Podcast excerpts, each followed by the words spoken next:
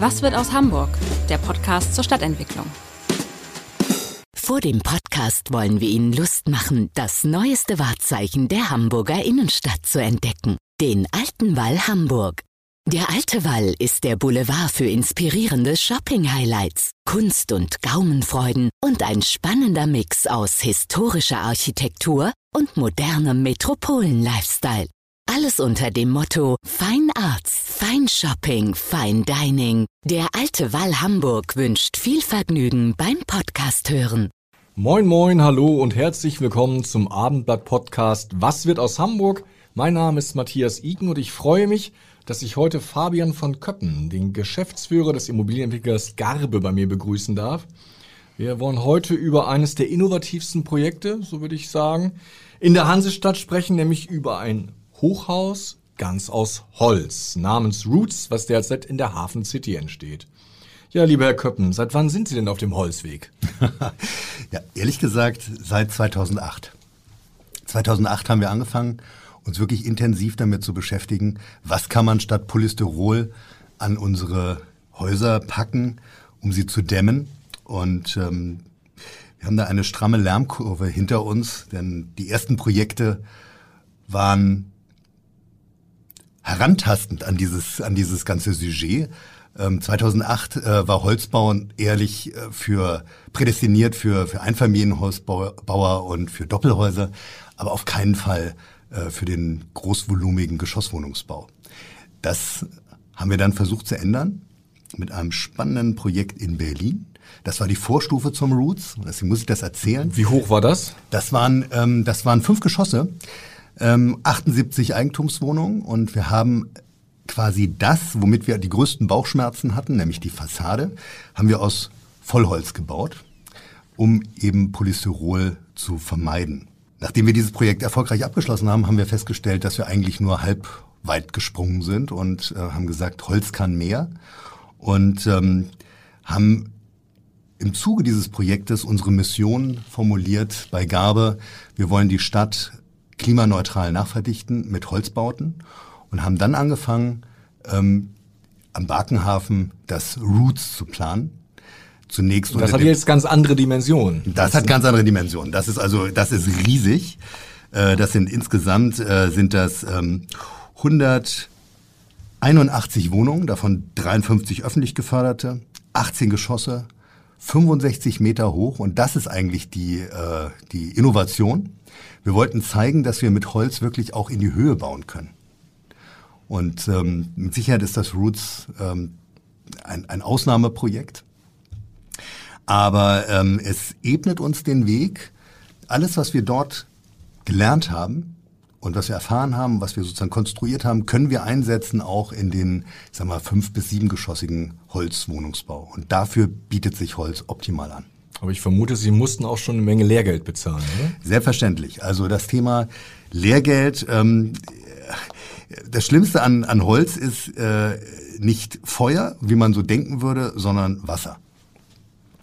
Äh, und äh, wir haben im, beim Berliner Projekt hatten wir ein Starkregenereignis, äh, was wir tatsächlich so unterschätzt hatten. Also man muss Holz ganz anders schützen, sowohl bei der Errichtung als auch später dann äh, in der Nutzung.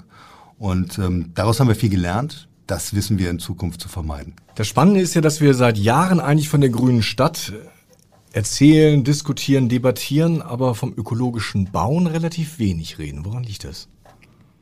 Finden Sie, dass wir wenig über ökologisches Bauen reden? Oder vielleicht andersrum gefragt, wir reden vielleicht viel drüber, wenn ich mir anschaue, was wir in Hamburg bauen. Da sehe ich doch sehr viel Konventionelles. Das ist richtig. Das ist auf jeden Fall richtig. Die meisten Produkte oder die meisten Häuser ähm, konzentrieren sich auf Energiesparen. Und ähm, wir gehen einen Schritt weiter bei Gabe. Wir möchten auch die Errichtungsphase möchten wir in die Lifecycle-Betrachtung mit äh, einbeziehen. Und ähm, wenn man das tut, dann spürt man, dass Energiesparen nur ein ganz kleiner Teil ist, sondern dass halt auch die Produkte selbst, aus denen unsere Häuser entstehen, die müssen halt auch nachwachsen und ökologisch sein. Und so ein klimaneutrales Haus ist ohne große Mehrkosten möglich? Nein. Zurzeit kostet der Holzbau ungefähr acht bis zwölf Prozent mehr. Es liegt aber daran, dass ähm, viele Zulassungen im Einzelfall noch nötig sind. Die meisten ähm, Bauprüfabteilungen und auch die, unsere, unsere Baunormung ist noch nicht so weit, wie das, wie wir uns das wünschen würden und wie wir es bräuchten, ähm, damit ein breiterer Wettbewerb entsteht und damit auch die Kosten dann gesenkt werden können. Wann glauben Sie denn, ist Holzbau so wettbewerbsfähig, dass es ähnlich teuer ist wie konventionelle Bauten? Ich rechne damit in knapp fünf Jahren. Also ich merke jetzt, dass wir ähm, eine unglaubliche Welle äh, von, von, von Begeisterung spüren, was, was den Holzbau angeht. Es gibt ganz viele Player, die jetzt auf diesen Zug aufspringen. Und ähm, je mehr Nachfrage es gibt, desto mehr wird sich die Industrie auch darauf einstellen, desto mehr genormte Verfahren gibt es und dann umso günstiger wird das. Kann man denn vielleicht beim Verkauf auch höhere Preise erzielen, weil Holzbau klingt ja erstmal attraktiv und könnte eine gut verdienende Klientel ansprechen? Also das ist witzig, dass Sie das sagen, weil in der Tat die Menschen sind bereit für ein ökologisch gutes Projekt mehr Geld auszugeben. Das hätten wir früher nicht gedacht, das gab es auch früher nicht. Und ähm, ich glaube, dass die Zeit dafür reif ist. Die Menschen achten schon seit langem auf gute Ernährung auf achten auf Ökosiegel Siegel bei ihren Kleidungen und mittlerweile kommt eben auch das Thema Wohnen und ökologisches Wohnen ist wirklich bei allen angekommen. Wenn wir jetzt nochmal in die Hafen City schauen, dort wo Roots entsteht, 65 Meter hoch. Die Wildtierstiftung soll, glaube ich, als fester Mieter einziehen.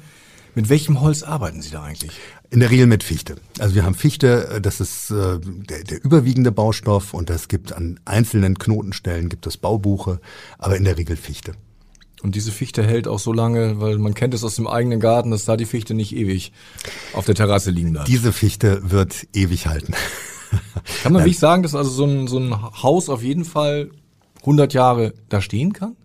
Die Fassade also, wahrscheinlich nicht. Das, dieses Haus kann auch länger als 100 Jahre stehen. Also äh, wenn Sie mal alte Bauernhäuser in Österreich sich angucken, wenn Sie sich Stabkirchen in Norwegen angucken, äh, die zum Teil über 1000 Jahre alt sind, Holz selbst hält wirklich sehr, sehr lang. Ähm, man muss es nur richtig einsetzen und man muss darauf achten, dass die Feuchtigkeit eben immer gut abtrocknen kann. Dann hält Holz ewig. Das in der Hafen City ist ja eine besondere Herausforderung.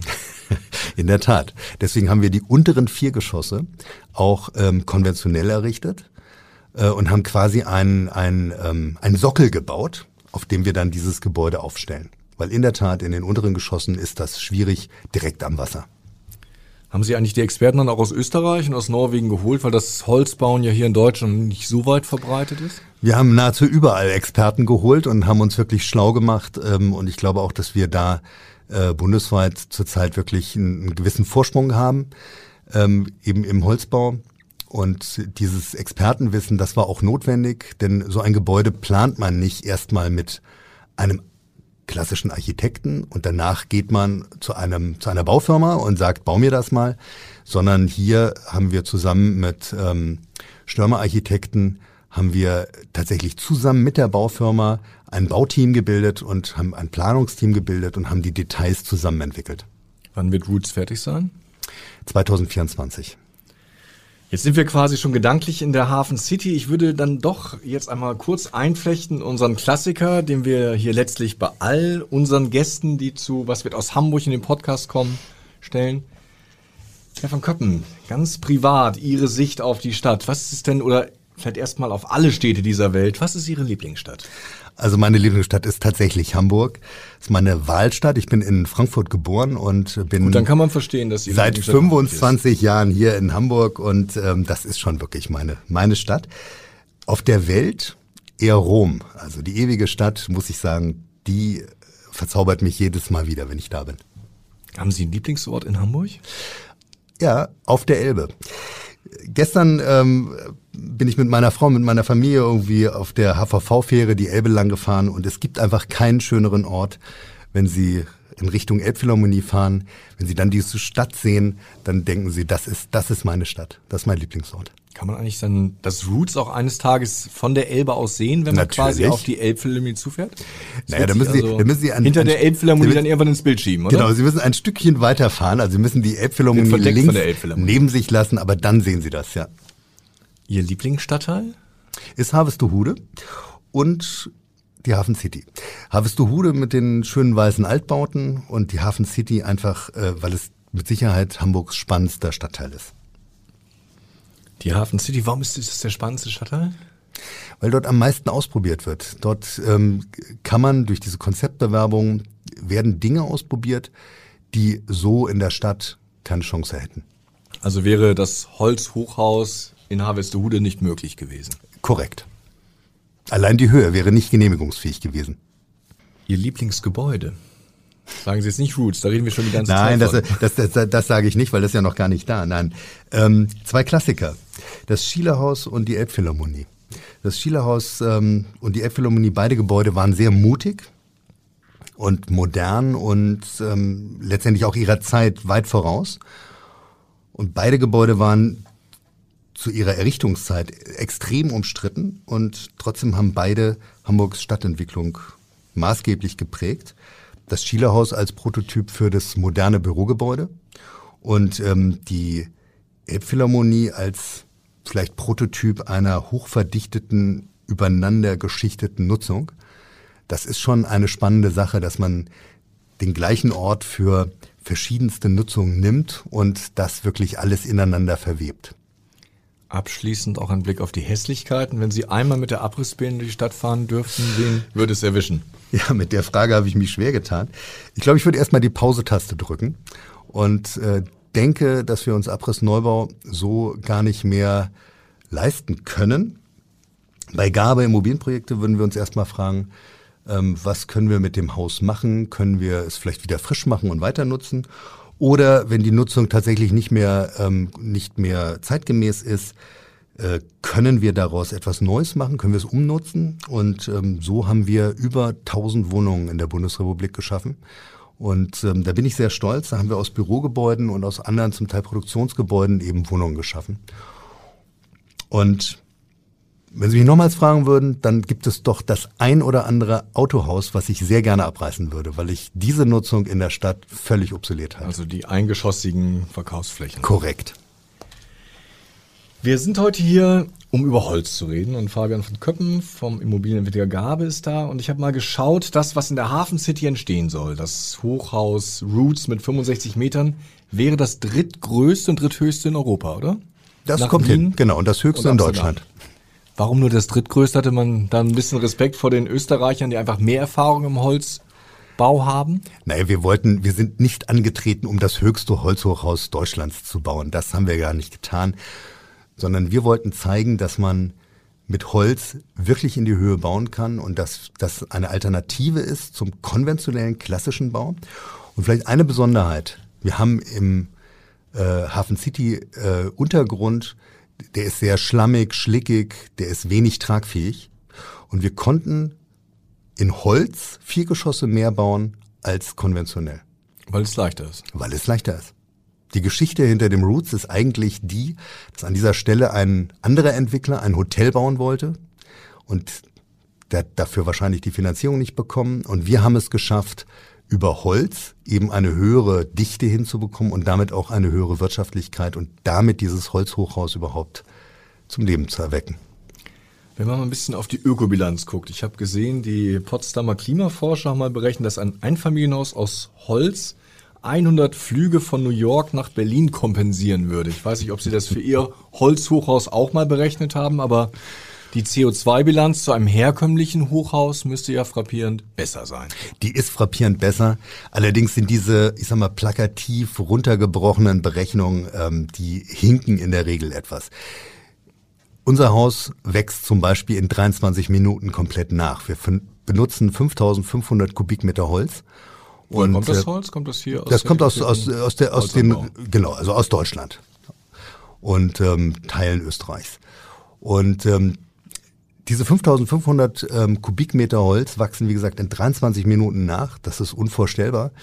Deswegen zu sagen, man hat dort ich sag mal, nur allein deswegen ein ökologisches Haus bestimmt nicht. Sondern der Holzbau hat noch ganz andere Vorteile. Wenn Sie mit Holz bauen, vermeiden Sie ähm, alternative Baustoffe, die eben nicht CO2-neutral sind. Beton zum Beispiel? Zum Beispiel Beton, also die gesamte graue Energie wird vermieden. Ähm, dann also ich habe mal gelesen, 40 Prozent des CO2-Ausstoßes hängen mit dem Bau und dem Betrieb von klassischen Häusern zusammen. Das ist so. Und das Da ist ja Beton eine, das ist eine, eine erschreckend, eine erschreckend hohe Zahl und ähm, letztendlich können wir als Immobilienbranche nicht zusehen und das achselzuckend hinnehmen, sondern wir müssen da was tun. Wir sind tatsächlich einer der Treiber, die den, Klima, den Klimawandel in der Hand haben. Nun ist ja das Charmante am Holz, so sagen zumindest die Befürworter, dass man ein Holzhaus auch am Ende recyceln kann. Häuser zu Möbeln, die Möbel zu Papier und die Papier am Ende zu Wärme, sodass also wirklich letztlich kein Abfall entsteht. Ist Ja, das wirklich realistisch, dass das- also Ihr Haus irgendwann mal zum Bett wird? Das ist absolut realistisch. Letztendlich, wenn man sich Holz anguckt, dann allein schon bei der Produktion von, von Bauholz entsteht so gut wie kein Abfall. Der Abfall, der entsteht, also Späne äh, werden zu, äh, zu, zu ich sag mal, Sägemehl oder Hackschnitzel äh, verarbeitet, äh, zu Hobelspänen. Ähm, wenn man sich dann anguckt, dass auch für diesen Prozess wird relativ wenig Energie ver verbraucht. Guckt man weiter, wenn man dann daraus ein Holzhaus baut, das hält 40, 100 oder mehr Jahre. Wenn man dieses Haus am Ende wieder recycelt, dann kann man ganz viele Produkte wieder weiterverwerten. Das haben übrigens unsere Vorfahren auch schon so gemacht. Und selbst wenn man es nicht weiter recycelt, sondern wenn man es dann letztendlich verbrennen würde, hätte man trotzdem diesen, diesen CO2-Gehalt über die Zeit der Nutzung gebunden. Und darum geht es. Wir verschaffen uns mit dem Holzbau auch Zeit beim Klimawandel. Nun heißt es ja oft, dass das Holz deshalb auch einen Vorteil hat, weil man mehr vorfertigen kann und am Ende der Bauprozess schneller vorangeht. Das ist völlig richtig. Wir planen ungefähr doppelt so lange, denn Sie können auf der Baustelle selbst so gut wie gar nichts mehr richten. Wir arbeiten hochelementiert. Die Teile werden vorfabriziert, werden dann auch kommen auf die Baustelle, wissen, wo sie sind. Wir wissen, wo die Teile sind und die Teile werden wie Lego übereinander geschichtet. Da können Sie gar nichts mehr verändern. Also baubegleitende Planung ist so nicht mehr möglich.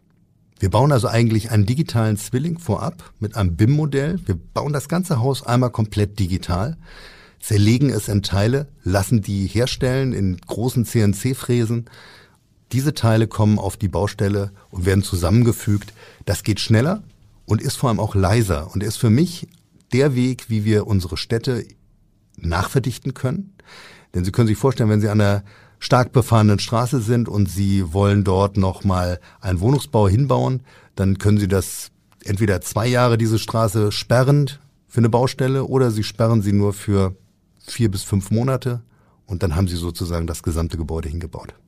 Ist natürlich immer quasi Best-Case-Szenario. Auf dem Bau geht ja auch mal gerne mal was schief. Wenn jetzt ein paar Teile falsch zugemessen sind, dann ruht die Baustelle wahrscheinlich auch schnell, oder?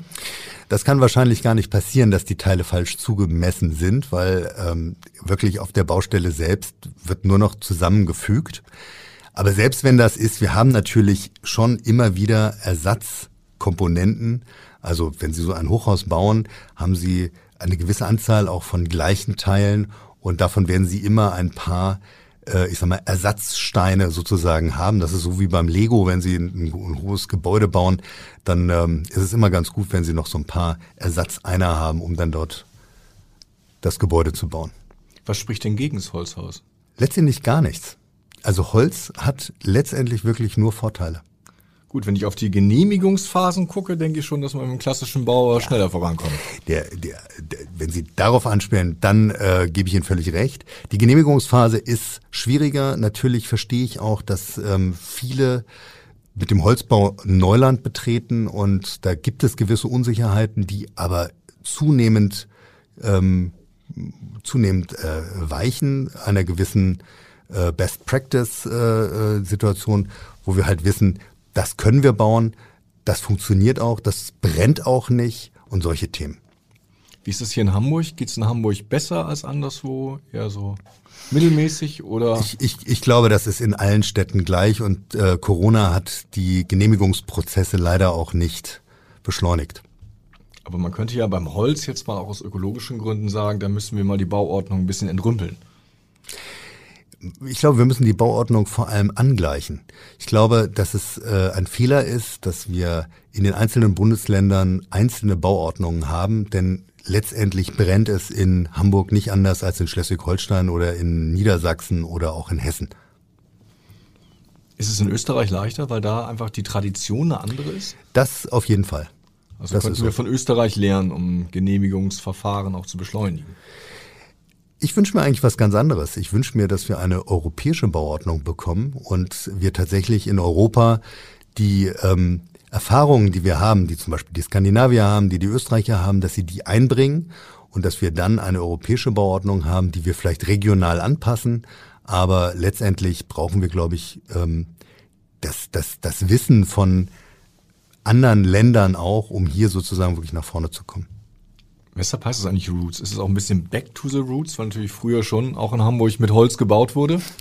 Ja, Back to the Roots ähm, ist tatsächlich äh, das Sprichwort, was äh, hier zu Roots geführt hat. Ähm, wir selber haben wollten tatsächlich zu dem Ursprung zurück, dort, wo wir meinen, ähm, wo die ab dem Zeitpunkt, wo die Reise wieder losgeht, wir wollten also zurück zu ähm, zu Baustoffen, die äh, ökologisch einwandfrei sind. Wir wollten ähm, vielleicht auch Back to the Roots beschreibt vielleicht auch ein Lebensgefühl von Menschen, wieder dorthin zu kommen, wo eine, eine Wurzel wächst. Das ist ja eine Wurzel, die, ähm, ich habe gelesen, also durchaus auch erstmal Anlaufkosten hatte, Forschung und Entwicklung sechs Millionen Euro. Ich weiß nicht, ob die Zahl genau stimmt. Da stellt sich ja die Frage, kann man mit solchen Häusern Geld verdienen? Entwicklungsphase kann man damit kein Geld verdienen. Die Entwicklung ist natürlich ähm, eine reine Investition. Wir haben eine halbe Million davon ähm, haben wir ersetzt bekommen von der ähm, Bundesstiftung für ähm, Umweltschutz. Aber den Rest haben wir sozusagen selbst vorfinanziert. Das war ein hohes Risiko. Das kann man auch nur machen, wenn man sehr eigenkapitalstark ist. Ähm, und die Antwort auf die Frage, ja, wir können damit Geld verdienen, aber es war ein hohes Risiko. Und jetzt, das Projekt läuft ja schon ein bisschen, so ein kleiner Zwischen, Zwischenfazit, alles im grünen Bereich? Ja, auf der Baustelle ist alles im grünen Bereich. Wir haben jetzt einen Corona-Fall gehabt, äh, aber das lässt sich nicht ausschließen. Und auf der Vertriebsseite ähm, haben wir fast 40 Prozent mittlerweile verkauft. Das in vier Monaten muss ich sagen, bin ich sehr, sehr zufrieden. Und ähm, wir, wir merken, dass die Kunden sagen, sie kaufen bewusst nur bei uns, weil sie sagen, endlich mal ein Produkt, was tatsächlich ökologisch ist. Aber wie muss ich mir denn an, wenn ich jetzt eine Wohnung kaufen wollte, wie muss ich mir denn äh, die Inneneinrichtung vorstellen? Wie ein Blockhaus oder also quasi? Ganz und gar nicht. Wie mutet es an? Also es mutet, wir, wir nutzen Holz gar nicht als Oberflächenmaterial, also sprich, es ist kein Holzhaus, es ist keine Skihütte, sondern wir nutzen das Holz wirklich wie ein Hightech-Material. Also es ist ein ganz feines Tragwerk, was wir dort bauen aus Holz, damit wir so leicht sind.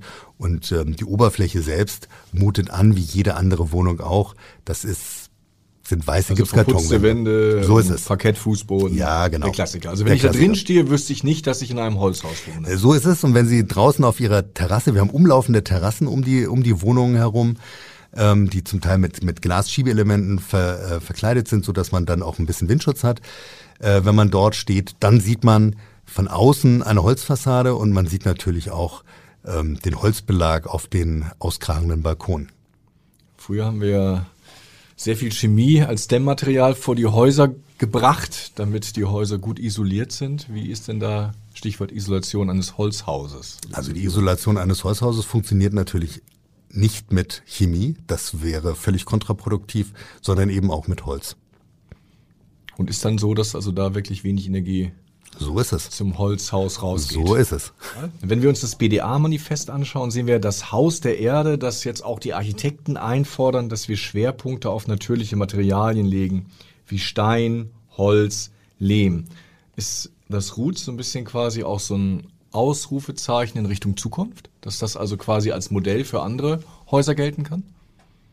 Also das Roots ist auf jeden Fall ein Leuchtturm und ein Ausrufezeichen. Und wir wollten alle wachrütteln mit diesem Haus. Und ähm, ich denke auch, ähm, dass die Architekten, gerade auch die Universitäten ganz anders mit diesem Thema umgehen müssen. Denn sie können nicht, mit diesen Materialien müssen sie materialgerecht konstruieren. Und das führt zu anderen Gebäuden, das führt zu anderen Grundrissen. Wir müssen also tatsächlich aus dem Material heraus äh, konstruieren lernen und dann werden wir zu einer ganz eigenständigen Bausprache kommen. Kann man schon sagen, was da anders ist? Also Stichwort Grundrisse zum Beispiel? Ja, Sie haben, Sie können auf jeden Fall nicht beliebig freitragende Wände, äh, freitragende Decken bauen. Sie müssen letztendlich müssen Sie in Statik denken, in Fügung denken. Das sind schon Themen, die Sie mit Beton und Stahl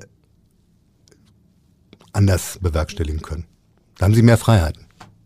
Also man muss quasi auch dann wirklich äh, die Gewerke und auch die Architekten erstmal so leise hinführen, dass, dass es jetzt ein neues Bauen ist. Äh, definitiv. Bei Holz können Sie nicht beliebig Lasten durch das Gebäude spazieren führen, sondern Sie müssen es lotrecht abtragen. Glauben Sie, dass wenn es im Jahr 2024 dann in der Hafen City fertig entsteht, dann ja auch die Deutsche Wildtierstiftung als ja quasi ähm, Ziel auch dort einzieht, um Menschen zu empfangen, dass das Roots eines Tages also wirklich auch zu einem Touristenmagneten wird? Das glaube ich schon. Ich glaube schon, dass die Menschen dort äh, entlang schlendern und sich alle Gebäude in der Hafen City angucken. Und äh, jedes dieser Gebäude hat ja nun auch Besonderheiten. Und ähm, das Roots wird mit Sicherheit als eines der Leuchtturmprojekte herausragen, weil es eben seiner Zeit sehr voraus war. Vielleicht werden wir in fünf oder in zehn Jahren sagen, naja, was war denn daran jetzt so besonders? Weil wir vielleicht ganz viele Zwillinge sehen, vielleicht auch in anderen Städten. Daran arbeiten wir zumindestens. Aber ja, erzählen Sie doch mal, haben Sie noch mehr Pläne in der Schublade? Kann ich jetzt noch nicht sagen. Doch, hier aber, unter uns. Aber andere, ja, hier unter uns im Podcast. Nein, aber auch andere Bürgermeister äh, dieser, dieser Republik haben äh, Interesse bekundet und sagen, auch wir würden gerne mehr in Holzbau bauen. Ich habe gesehen, dass die Marktpreise für Holz dramatisch angestiegen sind. Wir haben eine Verdreifachung jetzt gesehen. Das könnte natürlich dem äh, erhofften Boom ein schnelles Ende setzen, wenn sich diese Entwicklung so fortsetzt, oder? Das ist mit Sicherheit keine dauerhafte äh, Entwicklung, aber ähm, sie ist dramatisch. USA kauft den gesamten Holzmarkt hier leer. Ähm, das liegt an ganz bestimmten Faktoren. Äh, die haben eine Käferplage dort und äh, sie haben sich mit Kanada zerstritten und Trump hat die kanadische Holzindustrie schwer geschädigt. Das sind alles so Themen, so Sonder, Sondereinflüsse, die dann dazu führen, dass jetzt Amerika gerade eben den gesamten deutschen und auch europäischen Holzmarkt leer kauft. Und in der Tat, wir haben eine Verdreifachung der Preise. Das ist äh, dramatisch und könnte natürlich auch das eine oder andere Projekt zurzeit kippen. Aber ich rechne nicht damit, dass das ein Trend ist, der dauerhaft anhält.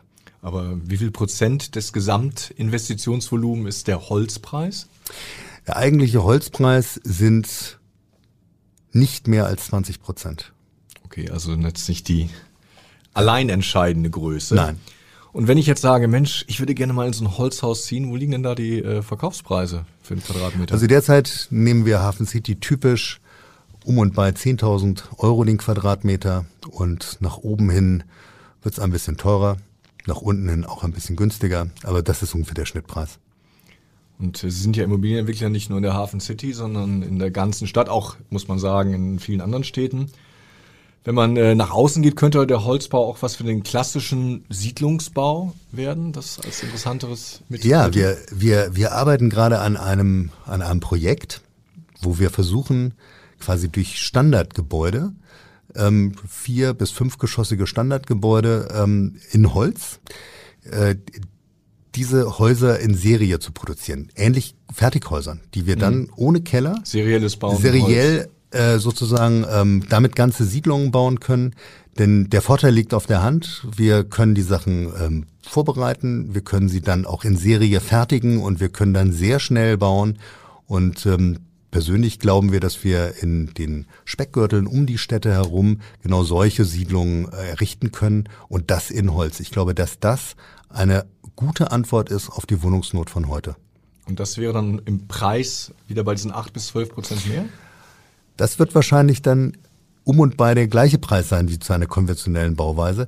Denn bei Holz haben Sie den Vorteil der Vorelementierung und der Vorfabrikation. Und je häufiger Sie Teile wiederholen, desto günstiger wird es. Und das ist ein Thema, wo wir dann meinen, wenn wir erstmal quasi diese, diese Sonderzulassung, wenn wir die erstmal haben, dann können wir das in Serie geben und dann wird es günstiger und vielleicht, das ist meine Hoffnung, auch günstiger als der konventionelle Bau. Vielleicht mal so eine Hausnummer dran. Wir reden jetzt vom Speckgürtel, nicht 1A-Wohnlage, dann 3000. Wir, wir, wir, wir planen ein Haus, was einen Quadratmeterpreis von 3500 Euro nicht überschreitet. Vielleicht die letzte Frage, weil wir jetzt ja auch schon uns dem Ende entgegenneigen. Ähm, als Immobilienentwickler wird man sich einerseits freuen darüber, dass die Preise steigen, steigen und steigen. Oder denken Sie langsam auch, die Luft wird dünn? Das ist eine ganz, ganz schwierige Frage, auf die kann ich gar nicht so schnell antworten. Es gibt da zwei Herzen in meiner Brust. Auf der einen Seite profitieren wir natürlich vom steigenden Preisniveau, keine Frage. Auf der anderen Seite bin ich natürlich auch Hamburger und ich sehe, dass die meisten Familien sich in Hamburg eben diese Wohnungen nicht mehr leisten können, die wir bauen. Das ist ein Problem. Das liegt zum einen an äh, den enorm gestiegenen Baukosten. Das liegt auch an enorm langwierigen Genehmigungs äh. Es liegt aber auch daran, dass wir in Hamburg eine wirklich hohe Verdichtung der Städte gar nicht, gar nicht wünschen. Und dadurch haben wir auch Folgekosten, die wir uns, denke ich, gar nicht mehr leisten könnten. Also ich komme zurück auf die Autohäuser, die ich gerne abreißen würde. Autohäuser in der Stadt gehören bebaut. Und zwar richtig hoch bebaut. Und gerne tun wir im Erdgeschoss wieder Autohäuser rein. Aber darüber können siebengeschossige Wohn Wohnungen entstehen. Das dürfen wir uns so nicht mehr leisten in der Stadt. Ist der Markt überhitzt in Hamburg? Überhaupt nicht. Ich werde das jeden Tag gefragt. Und ich werde auch jeden Tag gefragt, haben wir eine Blase oder nicht? Wir haben eine reale Nachfrage und wir haben ein viel zu geringes Angebot. Und das Problem ist doch, dass viele Menschen, die neu nach Hamburg kommen und die wir ja auch nach Hamburg lotsen wollen, äh, weil wir hier nicht nur eine tolle Stadt haben, sondern auch, weil wir hier tolle Arbeitsplätze haben, die können sich die Stadt eigentlich nicht wirklich leisten. Und daran müssen wir arbeiten. Für die brauchen wir auch echten bezahlbaren Wohnraum. Aber die Nachfrage nach Wohnraum übersteigt das Angebot um so viel Prozent, dass die Preise sich wirklich aufgrund eines Marktes bilden. Ja, vielleicht wird ja bald alles besser, wenn erstmal serielles Holzhaus bauen in den Umlandgemeinden zum Alltag wird. Ich freue mich, dass heute Fabian von Köppen vom Immobilienwirker Garbe bei mir zu Gast im Podcast Was wird aus Hamburg war und ja, was aus dem Holzhaus Roots wird, können Sie in der Hafen City in den kommenden Wochen und Monaten bestaunen. Vielen Dank und bis bald. Tschüss.